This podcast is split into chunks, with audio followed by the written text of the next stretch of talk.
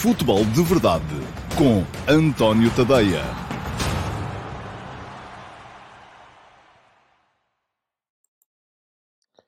Ora então, olá, muito bom dia a todos e sejam muito bem-vindos à edição de hoje, que é sexta-feira, dia 10 de dezembro, do Futebol de Verdade. Um, hoje para vos falar de uma série de coisas, uh, da, uh, do empate do Sporting Clube Braga ontem contra o Estrela Vermelha, a ditar que o Braga vai estar na terceira, uh, perdão, vai estar na, na, ficou em segundo lugar no seu grupo e, portanto, vai estar naquela espécie de play-off que vamos ter na, na Liga Europa, tal como vai estar o Flóculo do Porto. Aliás, de resto, para acederem ambos aos oitavos de final da competição. mas para vos falar também da reflexão que fiz e que está no meu último passe de hoje de manhã, quem quiser dar lá um salto para ler ele está uh, em tadeia.substack.com. Aproveitem para ler, aproveitem para subscrever as atualizações e passarão a receber diariamente o último passo no e-mail de manhãzinha. Uh, quando chegarem ao trabalho, à escola, seja onde for, uh, podem perder ali quatro minutinhos a ler a reflexão diária sobre o uh, futebol nacional e internacional. Ora bem, hoje falei, hoje escrevi sobre um bocadinho aquilo que tinha falado já aqui ontem, eh, que é o facto de Portugal estar em maus lençóis neste momento, mas já vou explicar um bocadinho melhor, e de um, ehm, ser neste momento mais provável do que improvável uh, que venhamos a perder a terceira vaga na Liga dos Campeões para 2024-2025. Uh, eh, é bem possível que isso venha a acontecer e podemos todos aqui agora um, entreter-nos a dizer que é injusto porque a Liga Conferência não devia valer, ou que, uh, e este é o meu preferido, um, o meu clube é que faz muitos pontos e o vosso não faz nenhums, uh, e portanto o meu clube é que é bom e o vosso é uma trampa. Isto, uh, enfim, com, salvaguardando as devidas diferenças, faz lembrar um bocado aquela malta que joga jogos vídeo em, em, equipas e estamos todos ali a defender um forte, não é?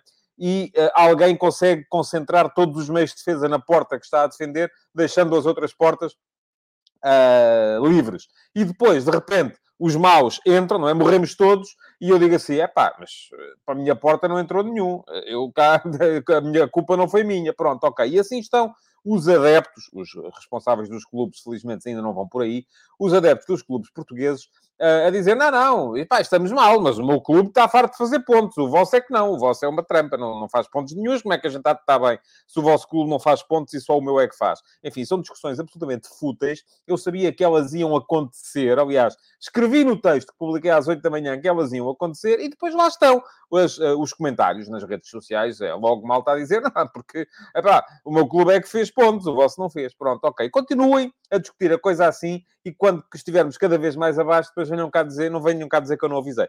Agora, um, aquilo que é importante ter em conta é que, um, e, e, atenção, eu até sou sensível ao outro tipo de argumento, que é o argumento de isto é muito injusto. É, o argumento de Calimero. Uh, o argumento de Calimero, uh, em que diz que isto é muito injusto, baseia-se numa série de premissas que são válidas. Vamos lá ver. Portugal, neste momento, é, juntamente com. Uh, está à frente da Alemanha na Liga dos Campeões. Portugal vai ter duas equipas nos oitavos de final da Liga dos Campeões, a Alemanha só vai ter uma. A Itália também só vai ter duas. A França também só vai ter duas. Quem tem mais equipas que nós na Liga dos Campeões são apenas os ingleses, que têm quatro, e os espanhóis, que ontem, com a vitória do Villarreal uh, sobre a Atalanta, garantiram que vão ter três. Portanto, é injusto, não é? Então, se nós conseguimos ter duas equipas na Liga dos Campeões, uh, se Portugal é, uh, juntamente com as, os países, com os, as, as, cinco grandes ligas, a única liga que mete sempre pelo menos uma equipa nos oitavos de final da Liga dos Campeões há mais de 10 anos, está lá sempre pelo menos uma equipa, quando não esteve uh, o Porto, esteve o Benfica. Aliás, esta é a terceira situação neste, neste período em que tivemos duas equipas ali presentes e, mesmo assim, estamos em risco de ser ultrapassados pelos holandeses, que é o mais certo que vai acontecer no final da próxima época, se a malta aqui não começa a dar ao pedal. Bom, é injusto, é. E para onde é que os holandeses fizeram pontos? Só tem o Ajax na Liga dos Campeões, não tem mais. É verdade, o Ajax fez 18, pronto. Uh, o Ajax fez quase tantos pontos sozinho como as nossas três equipas na Liga dos Campeões. Mas o segredo não esteve aí. O segredo esteve nos pontos que o PSV, que, lembro-vos, foi eliminado pelo Benfica na pré-eliminatória da Liga dos Campeões e foi para a Liga Europa e uh, fez uma catrefada de pontos, e depois pelos pontos que fizeram o Alkmaar, o Feyenoord e o Vitesse na Liga Conferência. E agora é aí que a malta diz, pá, mas a Liga Conferência aquilo é a terceira divisão da Europa. Pois é. É injusto? Não sei. Não tenho a certeza. Não tenho a certeza que seja injusto e foi um bocadinho essa reflexão que eu fiz hoje de manhã, porque a história já, já vos a contei aqui ontem no Futebol de Verdade e hoje de manhã fiz um bocado essa reflexão. Será que é injusto? Será que a ideia por trás deste tipo de ranking, podemos todos aqui começar a dizer, o ranking é uma trampa, o ranking não funciona, o ranking uh, uh, funciona mal porque dá aos pontos obtidos na Liga Conferência a mesma valorização que dá aos pontos obtidos na Liga Europa. Isto é, vale tanto fazer dois pontos contra o Renders da Dinamarca, que foi o que fez ontem, por exemplo, o Alkmaar, na Liga Conferência, como fazer dois pontos uh, contra um Barcelona ou um uh, Borussia Dortmund desta vida na Liga dos Campeões. Isso é, de facto, uma injustiça. Mas, atenção, há ponderação. Há bónus que são mais elevados na Liga dos Campeões por seguir em frente, e depois também, se calhar, é um bocadinho isso que a UEFA quer. Se calhar um bocadinho aquilo que a UEFA quer é valorizar o facto de haver aquilo que eu chamei hoje, no meu último passo, a classe média. A classe média é fundamental para qualquer sistema económico. Uma economia que não tenha classe média com poder de compra é uma economia que não funciona. Uma economia que não tenha classe média com capacidade para fazer, para, fazê-la andar, é uma economia que automaticamente vai uh, definhar e vai uh, ter de encerrar. O futebol português, neste momento, não tem classe média. Esse é que é o problema. Porque dizem-me assim, bom, mas a questão é uh, que injustiça, porque o Vitesse e o Alkmaar e o Feyenoord andaram ali a fazer pontos contra equipas de, de, de, de, amadores e de equipas de países que não contam para nada, e os nossos andam ali a esfalfar-se para jogar contra as grandes potências. Está certo? Mas o Santa Clara e o Passo de Ferreira podiam estar também na Liga Conferência a fazer pontos. E não estão. Não estão porque caíram nas pré-eliminatórias. Porque o fosso existente entre as nossas principais equipas e aquela que devia ser a nossa classe média é gigantesco. E é contra isso que devemos bater. Não é vir para aqui dizer o meu clube é que fez muitos pontos e o vosso não fez. Não.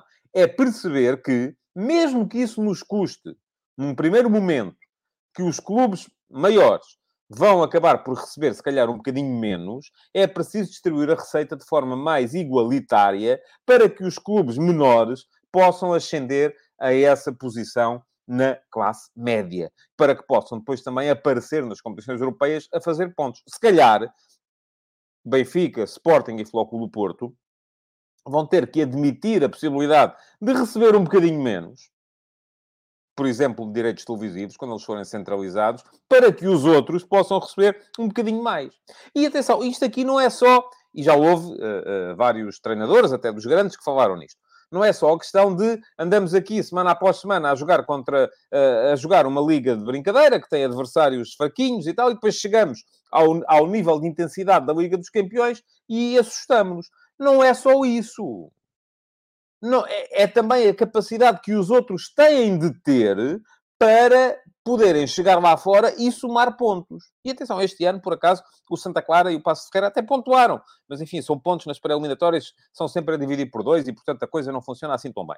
Ora bem, eu no meu Instagram, hoje, na sondagem do dia, como sempre, é sobre o... Uh, sobre o texto do dia e uh, perguntei-vos, isto é uma goleada das antigas, perguntei-vos, uh, para melhorarmos no ranking, é preciso, hipótese A, dar mais euros aos grandes, hipótese B, dar mais euros a mais clubes. E neste momento, 93% de vocês dizem-me que é preciso dar mais euros a mais clubes. Diz-me o Peter Mota uh, via Instagram.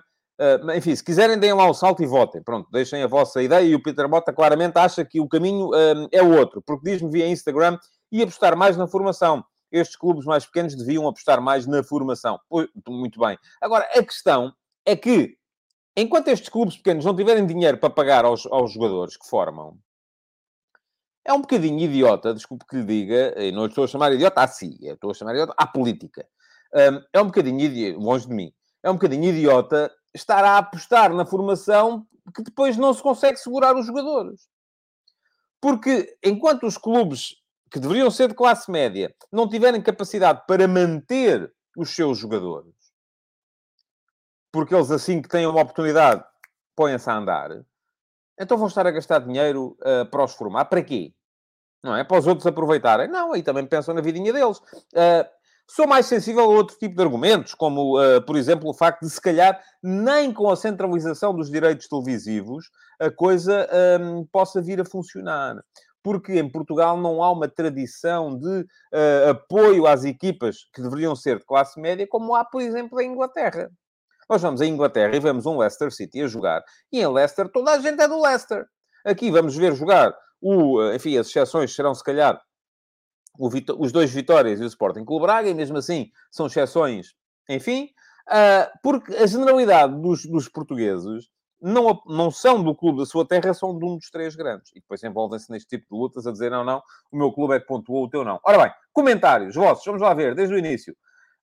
Um, ora bem, pergunta-me o Carlos Guiz se pode sair Porto Braga ou se há restrições. Não, não pode sair Porto Braga, deixa-me colocar aqui o comentário. Uh, porquê? Porque uh, é seguro que as oito equipas, para já, não poderiam sair dois adversários do mesmo país.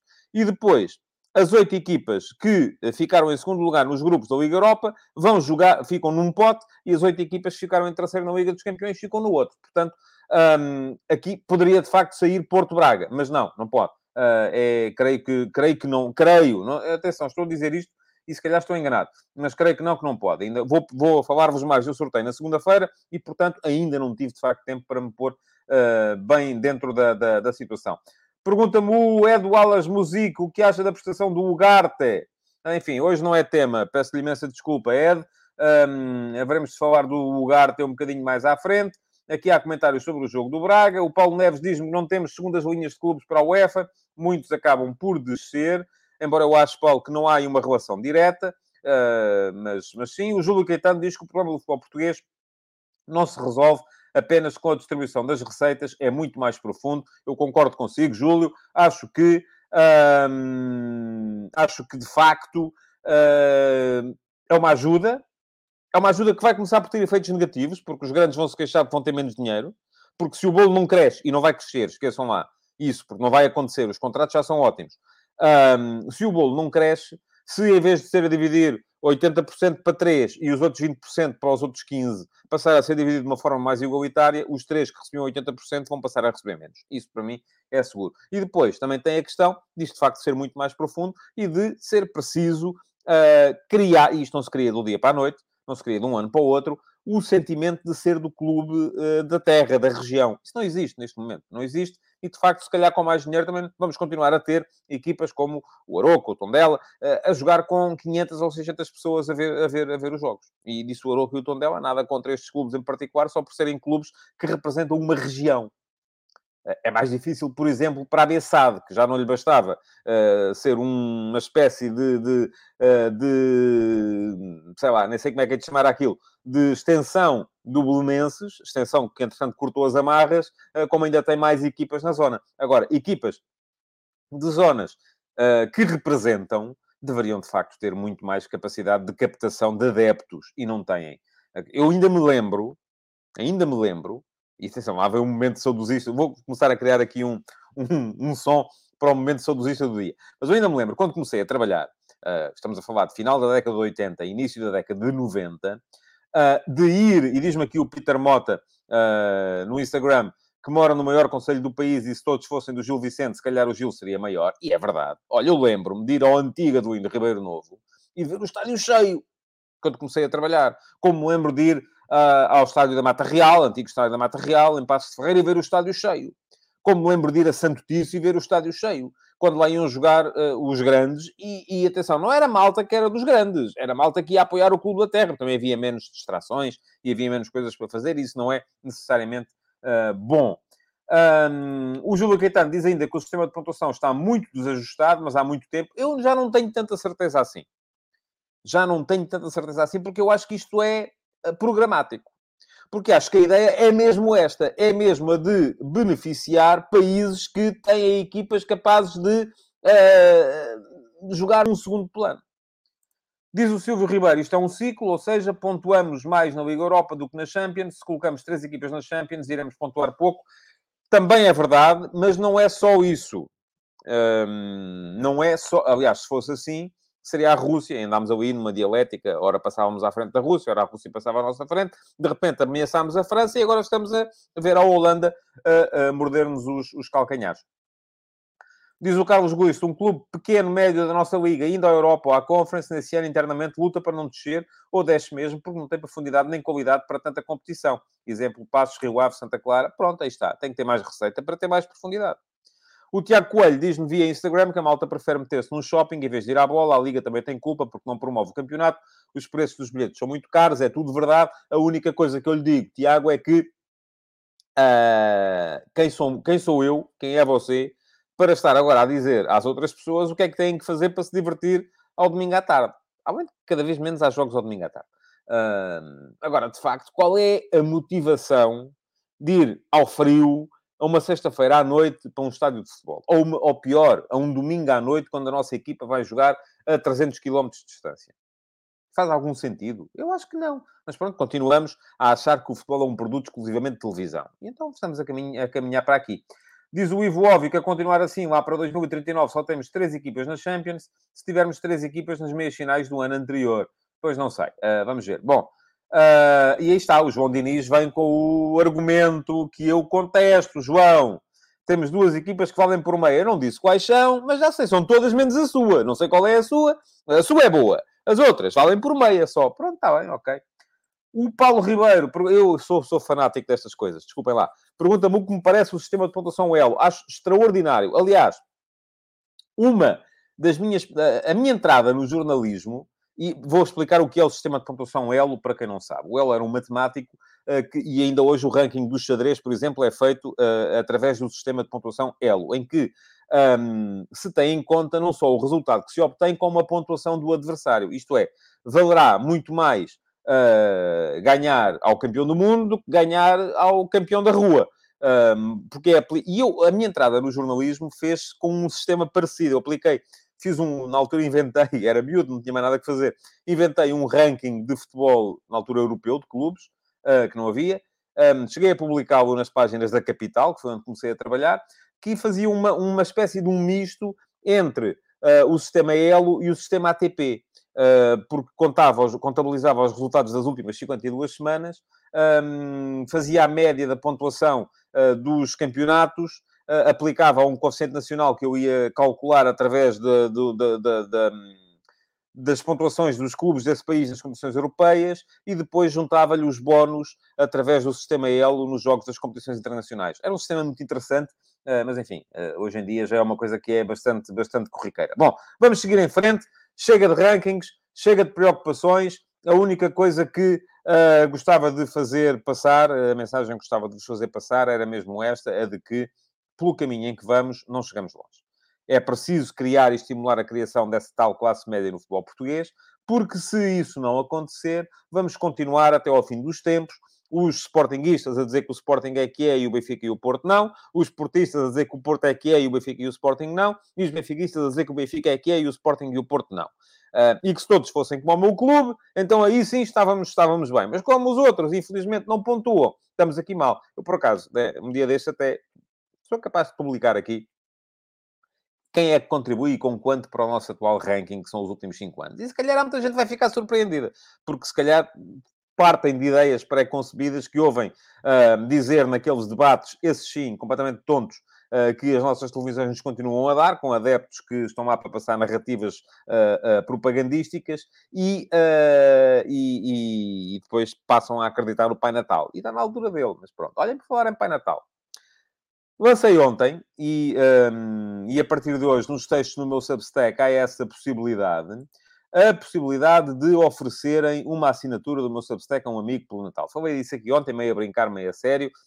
Um, se não sabem o que é que hão de oferecer, um, ofereçam jornalismo. O jornalismo precisa do vosso apoio uh, para se manter vivo e, por isso mesmo, uh, uh, em todos os textos do meu Substack tem, a partir de agora, um link, um botãozinho, só têm que pressionar e podem oferecer uma assinatura do meu Substack a um amigo. Uh, há várias hipóteses, desde a assinatura mensal uh, até a assinatura anual.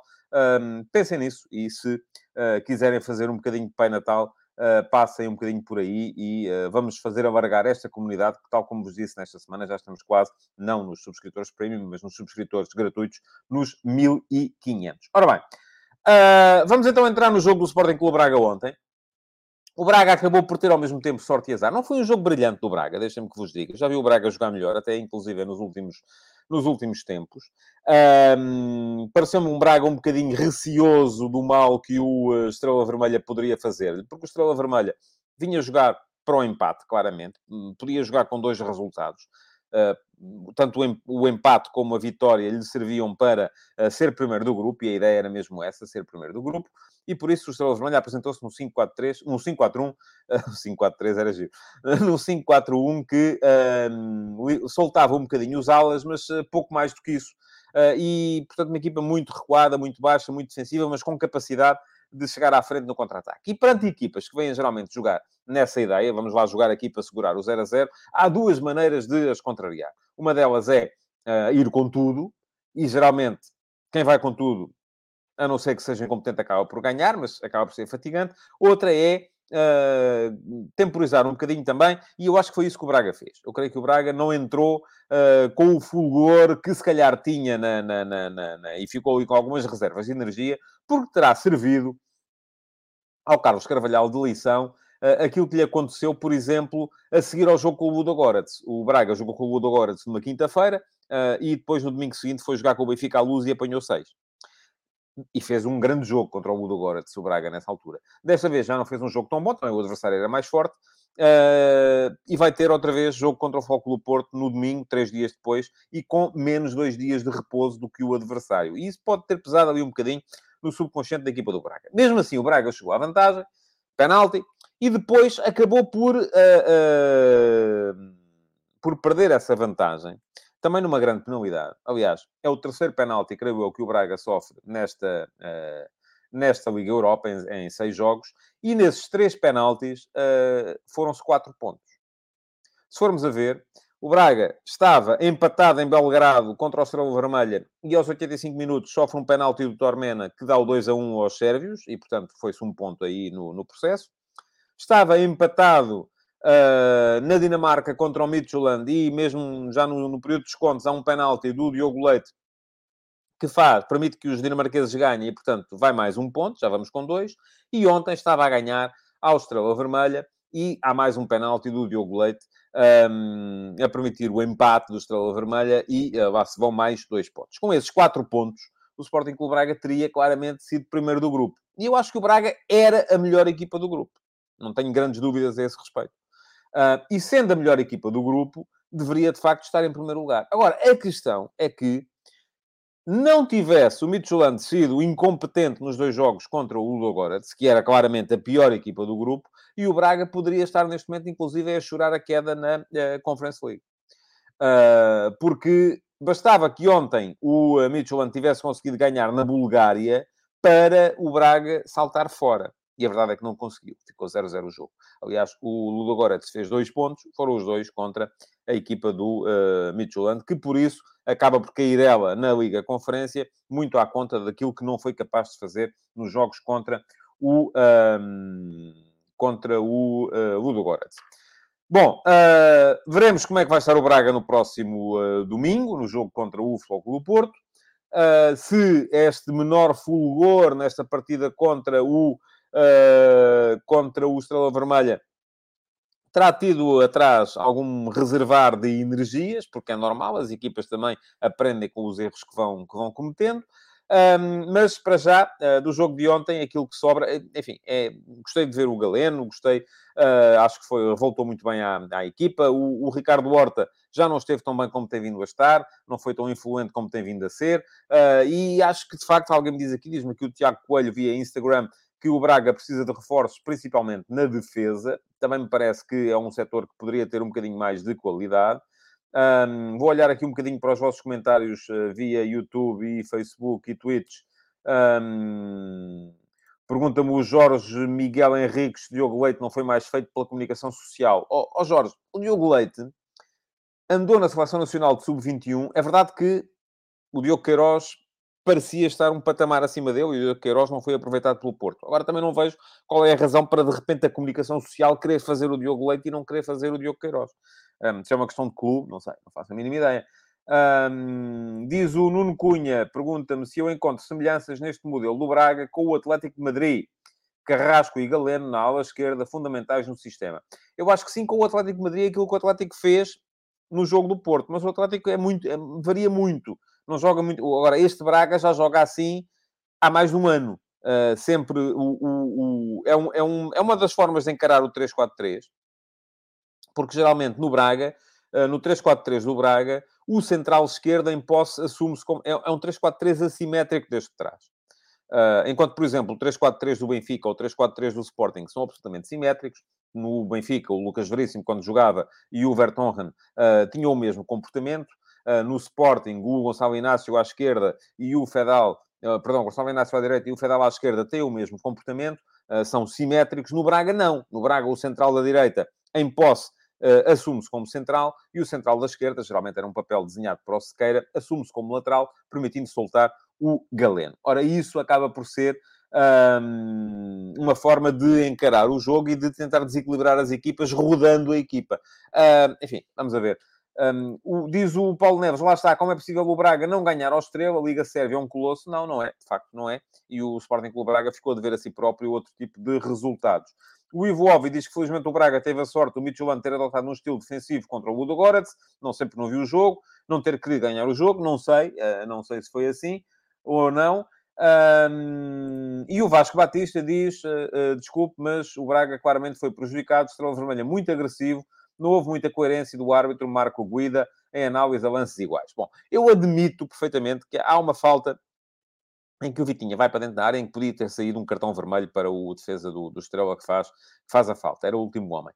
Um, em relação aos penaltis, enfim, sou um bocadinho sensível àquilo que diz o Carlos Carvalhal, que o árbitro podia ter escolhido qualquer pontapé de canto para marcar aquela grande penalidade, porque em quase todos os pontapés de canto há este tipo de contactos. Agora, a verdade é que o contacto existe. E, vamos lá ver, se o árbitro não o tivesse marcado, uh, no campo, provavelmente o VAR nem poderia chamar-lhe a atenção, porque é um contacto uh, que acontece várias vezes. Agora, tendo o árbitro marcado em campo, o VAR também não vai contrariá-lo. Um, portanto, uh, enfim, não me parece que tenha sido por aí. Uh, agora, acho que o, que o, que o, que o Braga uh, podia, de facto, ter, ter feito um bocadinho mais uh, do que aquilo que fez na sua, nesta, nesta campanha na, na, na Liga Europa. Bom, temos ainda uns minutos para falar no, na jornada que aí vem. Vem mais uma jornada da Liga, a 14 jornada com jogos interessantes, tem sempre. Eu vou aqui centrar-me um bocadinho nos jogos dos primeiros, já sabem como é que é, acontece sempre isso.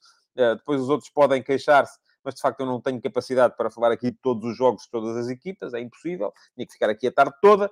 Uh, e, uh, e, bom, e não, não, não, há, não há tempo nem capacidade minha de análise para isso. Portanto, uh, quem se queixa, ah, mas nunca falas do meu clube, então o seu clube tem que começar a chegar lá acima, que é para começar a aparecer entre os primeiros. Por exemplo, e eu ainda no outro dia, por acaso, não dei este exemplo, um, mas quando o Famalicão andou aquele ano em primeiro lugar do campeonato, no meu site, na altura não era o Substack, era o meu site, escreveu-se bastante sobre o Famalicão.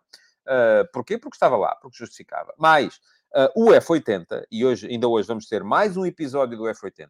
O F80 sai todas, todos os dias, de segunda a domingo, portanto, todos os dias, às três da tarde, há a biografia de um antigo jogador do nosso campeonato. É uma iniciativa que eu comecei no início de uh, novembro para uh, festejar o centenário do futebol de competição nacional em Portugal.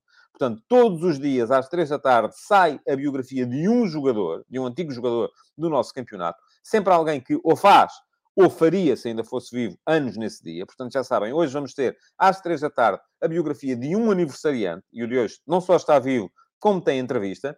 Uh, e aqueles que estão vivos e que eu consigo encontrar, ainda por cima têm uma pequena entrevista uh, que sai também no meu canal de YouTube um, para eles recordarem a sua carreira. E eu estabeleci para o F80 uma regra, precisamente para contrariar essa ideia que só se fala dos três grandes, que é todas as semanas, portanto, numa semana saem sete uh, biografias, uh, não haverá mais do que uma relacionada com, uh, ou de um jogador que esteja fundamentalmente relacionado com um dos três grandes. Isto é, em cada sete dias, no máximo sai um jogador com ligação fundamental ao Sporting, um jogador com ligação fundamental ao Benfica e um jogador com ligação fundamental ao Futebol Porto. Os outros quatro são jogadores dos outros clubes. E, aliás, tenho para vos dizer que o jogador de hoje é um jogador que nunca jogou nos grandes, um, foi internacional e, uh, e pronto, e vai, e, vai, e vai aparecer hoje no, no F80 às três da tarde. Quem quiser é subscrever, já sabe, e pode perfeitamente uh, passa a receber por e-mail um Chrome novo cada dia e ao domingo ainda tem a vantagem de receber a história de um campeonato. Já lá estão no meu Substack as histórias, e com muita história engraçada para contar, dos campeonatos de 1922, 23 uh, e de... Ora, deixa cá ver, 22, 23, 24 e 25. Uh, vai sair no próximo domingo a história do campeonato de 1926. Sabem quem ganhou? Foi o Marítimo. Portanto, adeptos do Marítimo já sabem, subscrevam e no domingo, às três da tarde, uh, perdão, domingo ao meio-dia e meia, receberão um, a biografia do. Uh, a biografia não, peço desculpa. A história do campeonato de 1926, que foi ganho pelo, foi ganho pelo vosso clube. Bom, uh, próxima jornada. Vamos ter Sporting Boa Vista, Famalicão Benfica, Flóculo Porto, Sporting Clube Braga. As atenções estão quase todas centradas no Porto Braga, porque é um jogo entre os um, entre os uh, entre dois dos quatro, vamos lá, candidatos ao, ao título. O Cláudio Lopes diz-me aqui que hoje no F80 está o Silas. Não, não é o Silas, nem sei se o Silas uh, faz anos hoje. O Pedro Pimentel diz-me que é o Pauleta. Não, também não é o Pauleta. Aliás, o Pauleta nunca jogou na nossa primeira divisão. Portanto, não podia ser o Pauleta. Tem que ser jogadores que tenham jogado na nossa, na nossa primeira divisão. Um, vamos ver. Uh, três da tarde. Subscrevam. E às três da tarde recebam o e-mail. Ele já lá está engatilhado. Vai sair. Assim, às três segue, segue para, o vosso, uh, para o vosso e-mail. Uh, para quem for subscritor, naturalmente. Bom, estava a dizer... Atenções voltadas para o Porto Braga. O Porto vem uh, de um momento chato, que foi a eliminação uh, na Liga dos Campeões, um, quando perdeu com o Atlético de Madrid, mas vem com oito vitórias seguidas na Liga. E tem sido uma equipa absolutamente intratável na Liga Portuguesa, por isso está em primeiro lugar. O Sporting Clube Braga, uh, enfim, vai ter que gerir então o desgaste e o facto de de ter menos dois dias de repouso do que o adversário, fazê-lo melhor do que fez quando foi à luz, nas mesmas condições, e perdeu por 6 a 1 com o Benfica. Uh, e vamos ver o que é que vai sair dali. Sendo que este Braga, do Carlos Carvalhal, na época passada, uh, deu, uh, deu muito, muito, muito trabalho ao, ao Flóculo do Porto e chegou, inclusive, a, a ganhar jogos ao Flóculo do Porto. Um, vamos ver. Vamos ver o que é que vai sair, por exemplo, do Ricardo Horta, que marcou nas, tinha marcado nas três últimas jornadas da Liga, mas já não conseguiu marcar um, no, no, frente ao Estrela Vermelha. Diz-me o Pedro Pimentel que estava a ser irónico, porque sabe que o Pauleta não jogou no nosso campeonato. Eu sei que sabe, Pedro, mas, ou melhor, não sei que sabe, mas admito que saiba. Mas eu não tinha dito que tinham que ter sido jogadores que tenham jogado no nosso campeonato. Uh, o Pauleta é português, nunca jogou no nosso campeonato, portanto poderia eventualmente uh, ser, ser biografável. O Almerino Correia diz que em 1926 fomos campeões na final, o Belenenses abandonou o campo e o jogo nem acabou. É verdade, sim, senhor Almerino. Uh, e vou contar toda essa história no próximo domingo, uh, em mais um episódio do F80. Uh, é uma história, têm sido todas, histórias que têm sido muito gratificantes, inclusive não só na minha pesquisa, tem dado um gozo brutal de escrever. Espero que estejam a gostar também de, de as ler. Bom, vamos ter também no domingo Famalicão Benfica, o Futebol Famalicão está num momento conturbado, vem de duas derrotas pesadas, 4 a 0 com o Gil Vicente, 3 a 0 com o Portimonense. Antes disso tinha ganho por 5 a 2 ao Boa Vista, no Bessa. Já se percebe que é uma equipa que é capaz do melhor e do pior. Aliás, basta lembrar a, a, as passas do Algarve, enfim, que o Sporting passou em Famalicão. Empatou lá e podia muito bem ter perdido. Foi um jogo muito, muito complicado para o Sporting do Ruben Amorim. Um, com uma exibição brutal do Ivan Reimer e na altura dos dois uh, dos dois extremos. Uh, o Benfica parece ter recuperado um bocadinho da sua estabilidade com a vitória frente ao Dinamo de Kiev, conseguiu o primeiro objetivo, a que se propunha durante o mês de dezembro, que era a passagem aos oitavos de final da Liga dos Campeões, mas uh, no campeonato vem de uma derrota. E contra o Dinamo de Kiev, deixem-me que vos diga, não deixou umas sensações assim tão extraordinárias uh, em termos de futebol jogado. Portanto, um jogo que também me parece muito, muito interessante.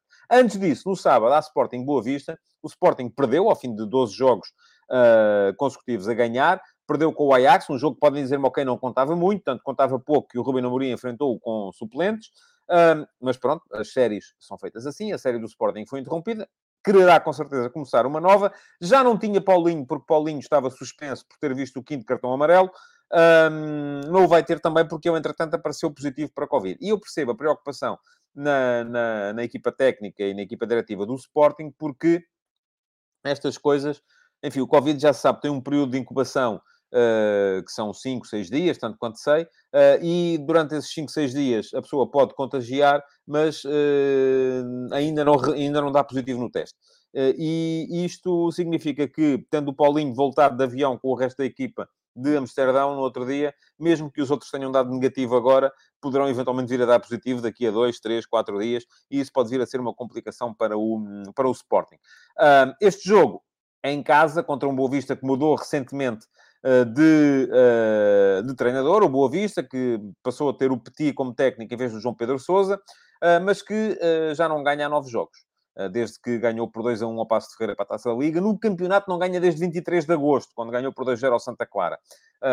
Desde aí, em 10 jogos foram 6 empates, 4 derrotas. Vamos ver se o Petit vai ou não uh, conseguir começar a tirar a equipa do fosso em que ela está a começar a entrar. Portanto, já sabem, segunda-feira estarei cá de volta para fazer as contas àquilo que uh, foi a jornada desta semana da Liga Portuguesa e para antecipar o sorteio das competições europeias. Por acaso ainda não vi a que horas é e uh, vai saber, se calhar até antes do futebol de verdade ou até à mesma hora, que era uma chatice porque vos afasta. Para já, aquilo que vos posso dizer é que podem sempre continuar a comentar nas redes sociais, podem partilhar, podem deixar o vosso like e podem, muito naturalmente, um, subscrever o, uh, o meu Substack, uh, fazendo tudo o resto no Futebol de Verdade e voltarem na segunda-feira, porque eu cá estarei mais uma vez para vos falar de futebol de verdade. Muito obrigado então, bom fim de semana.